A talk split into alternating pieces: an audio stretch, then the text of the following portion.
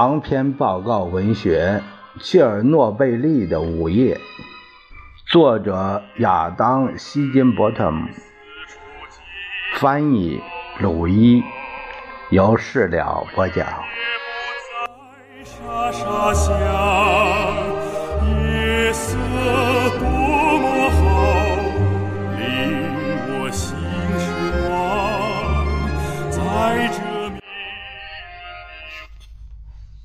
入党的大门不是向所有人敞开的。想成为党员，要经过一个漫长的预备期。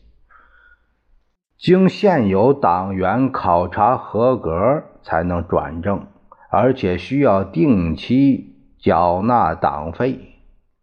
到一九七零年时，每十五个苏联公民中，才有不到一个。能够被党接纳，但成为党员也会带来仅有少数精英才能享受的特权和实惠，比如进特供商店购物、阅读外国书报、享受特殊的医疗服务以及可能的出国机会。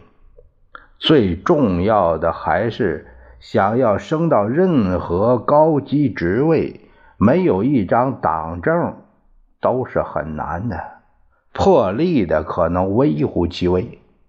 在维克多·布留哈诺夫1966年入党时，党几乎无所不在。在工作场所，他需要听命于两方面的领导。一面是直接业务主管，另一面则是当地的共产党委员会。在他成为核电站站长后，情况也没有半点不同。他会收到来自莫斯科能源部的指示，与此同时，也要服从于基辅地区党委的各种要求。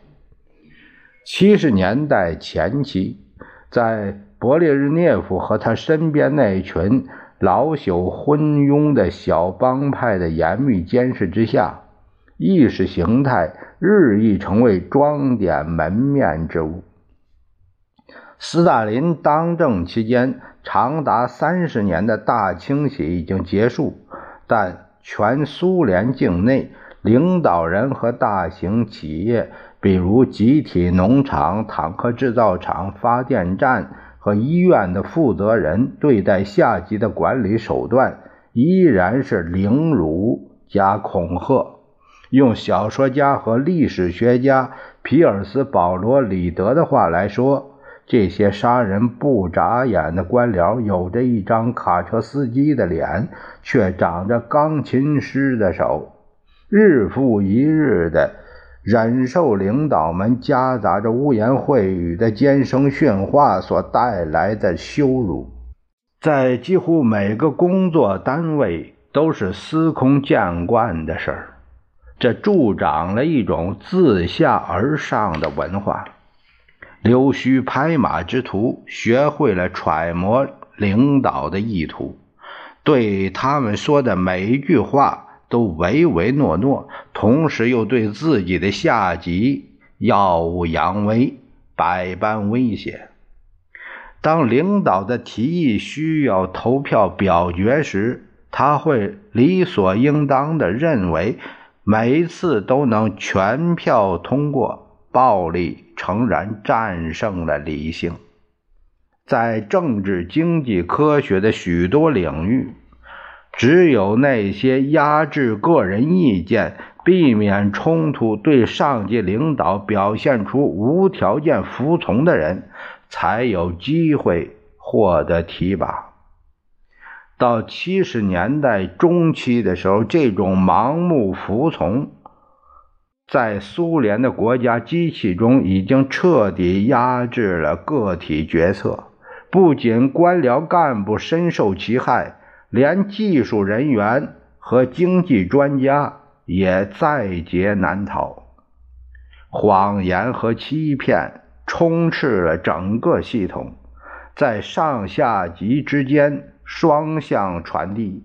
下属提交给上级的报告中充满着虚假的统计数字和夸大的预测结果，不可能实现的目标被圆满达成，不可能达到的定额被英雄主义超过。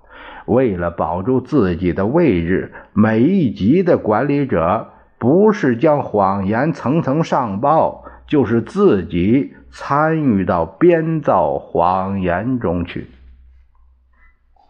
在莫斯科，主管经济的国家计划经济委员会就这样高高坐在摇摇欲坠的谎言金字塔之上，注视着那些一点儿。准谱都没有的账目，作为指令性经济的大脑，国家计划经济委员会负责全苏联境内资源的中央分配，小到牙刷，大到拖拉机，要紧如强化混凝土，琐碎如高底皮靴。然而，莫斯科的经济学家们缺乏可靠的参考数据，去估测这个疆域辽阔的庞大帝国中到底发生了什么。